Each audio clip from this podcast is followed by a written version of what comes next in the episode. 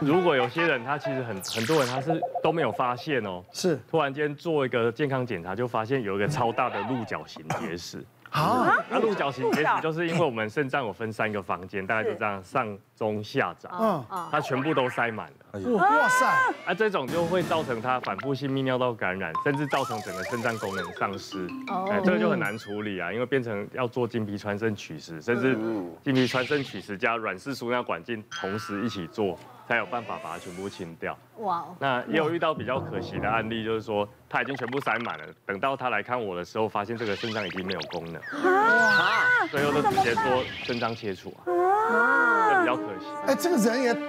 太太太不关心自己了吧？平啊常大部分鹿角状的结石是不太会痛，哦这样子啊，因为它不会，它是慢慢慢慢把那个空间填满，它不是一次掉下去把它全部塞住。哦会移动的石头才会痛。对，哦它在在小管子里面滚的时候，是在抓你的时候，你就呃就很痛。哦但卡在那边的多半就是就它是固定对的对，对，另外一个个是哦移动的，对所以不一样。对，其实鹿角状结石大部分就是会并发常常泌尿道发炎，哦，哎因为石头女生也会吗？女生也会，也会哦哦哦，常常上面会有细那个结石上面会有附着细菌嘛，对，所以这哦类病人很常就是每次就是一直在泌尿道发炎，泌尿道发炎，所以变成说我们一直在看下泌尿道，后来发现其实源头在上面。那因为结石的问题，其实我们科也会有，不过我们科是胆结石啊。其实以前以前会需要跟胆结石共存的机会不多，但是因为现在健检很盛行的关系，大家都会做超音波，是就会发现，哎，意外发现有一些胆结石。那病人因为超音波发现有胆结石，那跑来门诊挂号看这该怎么办？哦，那我看了一下超音波，石头小小颗的，病人问起来没有任何结石相关的症状，听起来应该是可以不需要开刀，我就叫他观察就好，因为小小颗有可能也会自己排掉，跟泌尿道结石一样。那病人觉得，哎，是不是结石放着不理他，病人会担心。哦，那是不是是不是说他那他就因为现在震波，大家都大家都听过震波碎石，是说不理他，那是不是可以说震波？他说常很多病人都会说啊，他听隔壁邻居讲他上次石头啊，就用震波打一打就好了。我就会回答说，对啊，真的是我们隔壁的石头才能这样打，我们的我们家的石头没办法这样打。胆囊结石要处理，就是只能开刀把整个胆囊拿掉哦，所以哦没有必要的时候是没有没有没有不需要去开这个手嗯术的。那到底胆囊结石什么时候会需要开刀呢？当然，我们从影像学上证实他病人有胆结石之后呢，我们首先要问问看病人是不是真的有一些这个石头是不是对他造成症状，有一些腹痛的症状等等。那再来是他可能以前曾经因为这个石头发炎过，真的因为造成造成胆囊炎治疗过。嗯，另外是他可能曾经有胆道的结石，因为很大一部分胆道的结石是从胆囊掉出去的。哦，其实跟肾脏泌尿道泌尿道结石有点像，是一样的本来在肾脏的石头往下掉，掉到输尿管塞住。哦，我们这个是胆道的结石，哦，对，我们是胆囊掉出来掉到胆道，造成胆道结石塞住。哦，如果像这样的情况，可能就需要去开刀处理，不然其他一般是不需要开刀这样。因为这个我就比较清楚了，因为我父亲就是把胆拿掉了，啊所以我们常讲力博大，力博大，有没有？常常我们要看你一有一般人啊，有他把胆对对对胆拿掉的人，都是说，哎呀，这个是无无胆，也有啊，摸大野狼。对，对我当然啊了。有发现比较不爱吃早餐的人，就很容易会有胆结石的问题。是哈，对，啊因 为因为你不要睡到中午。对啊，对啊，就是没有去经过那个食物的油脂，它不会就是分泌那个胆汁嘛，它就会累积在我们的胆囊里面。这样子对，啊。所以就很容易会变结石。哎，我从来不吃早餐的，对啊，奶哥我要几乎不吃早餐 的，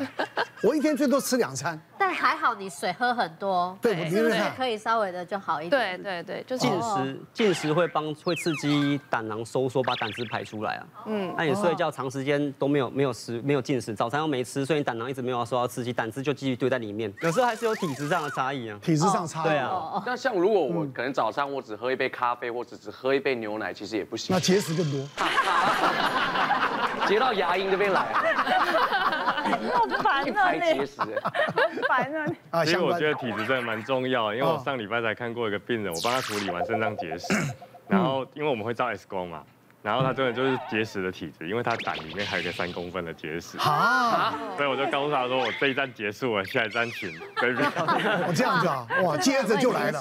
那三公分一定要开开掉啦。建建议还是把它拿掉比较好了，是因为不是三公分迟早会发炎。哇，你知道那个胆，我爸爸那时候痛到什么程度，你知道吗？很痛的。嗯，哦，都都，然后就就挂急诊，急诊医生一看一照，就说马上直就接要要开手术刀了，对要把它拿掉了。对对对。嗯，好，我们接下来看看还有哪些的这个状况哈。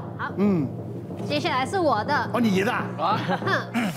为什么检查都没有办法发现问题？你有你有你有什么问题？我你我就个子不高而已。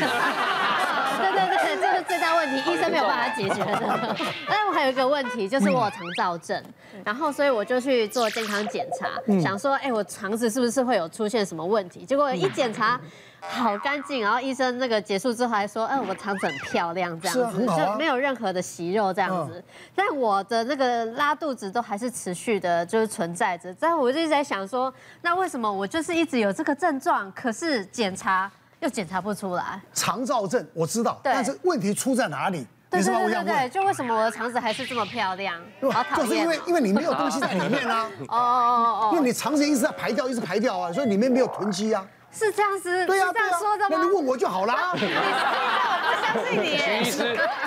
来来，其实肠燥症这种东西，它是一种功能性的疾病啊。那目前肠胃道的检查哦，不管我们大家常听到的，像是胃镜、大肠镜、超音波、电脑断层，这都是大家常听到肠胃道检查。这些检查大部分都是要诊断结构性上的问题。哦但肠燥症是功能性的，它的结构上是没有异常的，所以你做这些检查都会是正常的结果。哦，对，哎，功能不会影响它，就是变成结构的问题吗？不不会。啊，是啊， 对，肠燥症因为就像英俊的症，他症状就是因为会一直跑厕所嘛，常常对这会造成一些生活上的困扰啦。对哦对病人的困扰主要都是生活上的困扰比较为啊主啦。哦所以没关系，就吸便就给它吸只便。能靠一些药物或生活作息上的调整哦去改变 这个。 是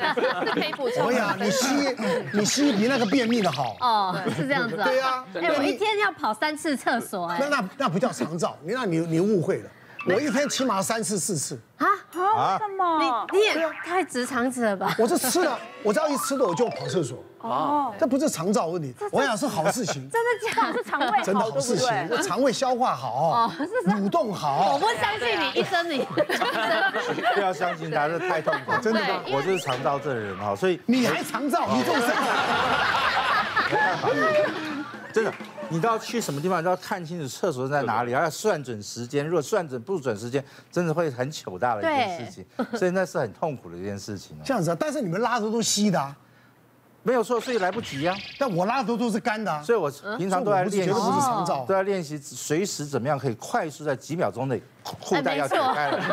要真的可以这样开高速公路长途了怎么办？就很惨了，是冒冷汗啊了，那哎个那种肚子我真的就是有在车上你这要想想看，样。我们平常在看诊的时候，你在跟病人解释的时候，他还在拿他的小册子说：“医师，我还有这个问题要问你的时候，你这手机。” 而且，对，那你还不能跟他讲说我要去干什么，因为他们会算时间，你怎么去这么久？很不好意思的一件事情。哦，所以所以你有这个问题，哈哈那其实除了刚刚讲的，其实有时候有时候检查不出来哦，不一定是功能性问题，也许它真的有结构性上的问题，但是可能是仪器上的客观的限制。比如说今天我们只有电脑断层，可能病人今天肿瘤真的太小了。那我们电脑断层大家都看过，电脑断层是一片一片这样切的感觉，它可能今天肿瘤太小，刚好躲在两次的扫描中间，那你就会没看到。对哦，，那有时候是他可能没有做到正确的治疗。那曾经就有病人，可能是一个五十几岁的男生哦，他来急诊，因为肚子痛来急诊。那时候抽血发现又有败血症，又有急性肾衰竭。那急诊做电脑，因为他已经肾功能不好了嘛，一个急性肾衰竭，肾功能不好，所以我们就做电脑断层，但是是没有打显影剂的电脑断层。那一检查发现是胆胆结石，很大一颗，哇，三四公分，像一颗橄榄这样卡在那里。哦，那就那就是胆囊炎，因为结石不需要显影剂就看得到，嗯哦，所以就先帮他处理，说住院处理胆囊的问题。那处理好出院之后，哎，几个月可能因为现在健检的关系嘛，做了大便潜血，发现哎怎么大便潜血是阳性的，就进一步做大肠镜，结果发现是有大肠癌的问题。哦那病人就会来门诊怀疑说，为什么当初上次住院明明电也有做电脑断层，为什么没有看到大肠癌？哦，那就解释，其实肿瘤这种东西必须用必须打显影剂才看得清楚。有时候太小的肿瘤，你又没有打显影剂，其实很难看得到它在哪里。对，那后来当然进一步进一步诊断之后，治疗就帮他安排手术跟后续的治疗这样子。那刚刚讲到说肠子有所谓的功能上的问题啊，其实我们在泌尿道系统也是有这方面的问题，就例如膀胱，膀胱也是有功能上的问题啊，就是像膀胱过度敏感的时候，它就会怎么样，就一直想要小便嘛。哦那我这个案例是一个四十五岁的女性啊，她是说她大概好几个月来，每天要上厕所上二十次，哇，嗯哎真的然后很多晚耶上要三到四次，嗯，所以很严重影响到睡眠。嗯，但是他解尿的时候又觉得解尿方面很不舒服，就是觉得下下腹这个地方闷闷痛痛的。一开始到诊诊所去做检查，当然这这个症状听起来一开始就觉得就是像膀胱炎嘛，所以就给了抗生素去做治疗。可是追踪了好长一段时间，还是发现说他验尿其实完全都没有感染。哦哦，那又做了，刚刚讲到说下泌尿道的问题，我们上泌尿道一定还是要追踪，对所以做了一个超音波的检查，嗯，哎，他们也没有结石啊，然后全部都正常，肾功能也非常的好，对，对，然后就很困扰，就到泌尿科这边来。那其实根据他的症状，他这样讲的状况聊聊起来，啊大概就知道他就是属于功能上的问题。哦，哎，那当然就是给他一些药物，抗胆碱类的药物，让膀胱能够尽量去放松。哦，其实有一些放松的药物，让膀胱的容量能够稍微慢慢的加大。哦，哎，我们会请他们记一个东西叫排尿日记。一般我们正正常人膀胱装到三百 CC，对它才会发出讯号给我们的大脑，提醒我们该去上厕所了。对，那在膀胱过动症的病人，很多装不到一百 CC 的。哦，你想想看嘛，我们一天大概喝水，大概可能喝到两千 CC，嗯对有两千 CC 的尿液，那他一一次排都排一百 CC，所以难怪他要解二十次。哦，所以这个就是你检查做不出来，可是根据他的生活的形态以及他的病史，你可以问出来，他就是属于膀胱过动症。哦那现在有药物可以帮忙，让慢药物让他慢慢慢把那个膀胱慢慢把容量慢慢撑起来，对可以到两三百，他就可以慢慢恢复正常。这样子哎哦，不过这一类的病人啊，通常来讲，哎，第一个神经，他他比较有特质，就是他比较神经神经质，比较紧张，哎，啊，第二个可能长时长时间都有咖啡、茶叶方面的摄取，哦也比较容易这好样。玩的。别忘了订阅我们 YouTube 频道，并按下小铃铛，收看我们最新的影片。想要看更多精彩内容，快点选旁边的影片哦。